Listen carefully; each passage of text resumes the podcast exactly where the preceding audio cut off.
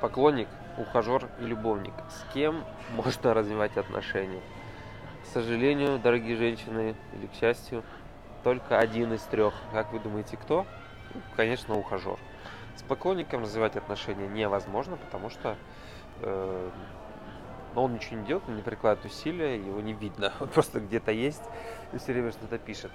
С любовником тоже не получится развить отношения, потому что э, цель, начало, просто секс и все, и не более чем.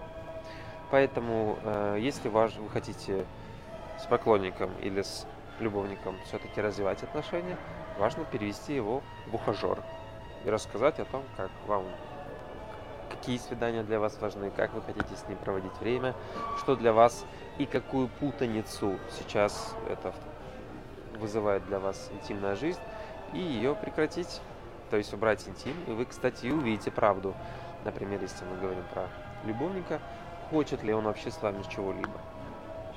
Поэтому, если вдруг отвалился интим и любовник отвалился, значит, он и не планирует с вами построение отношений, у вас освободилось место под ухажер.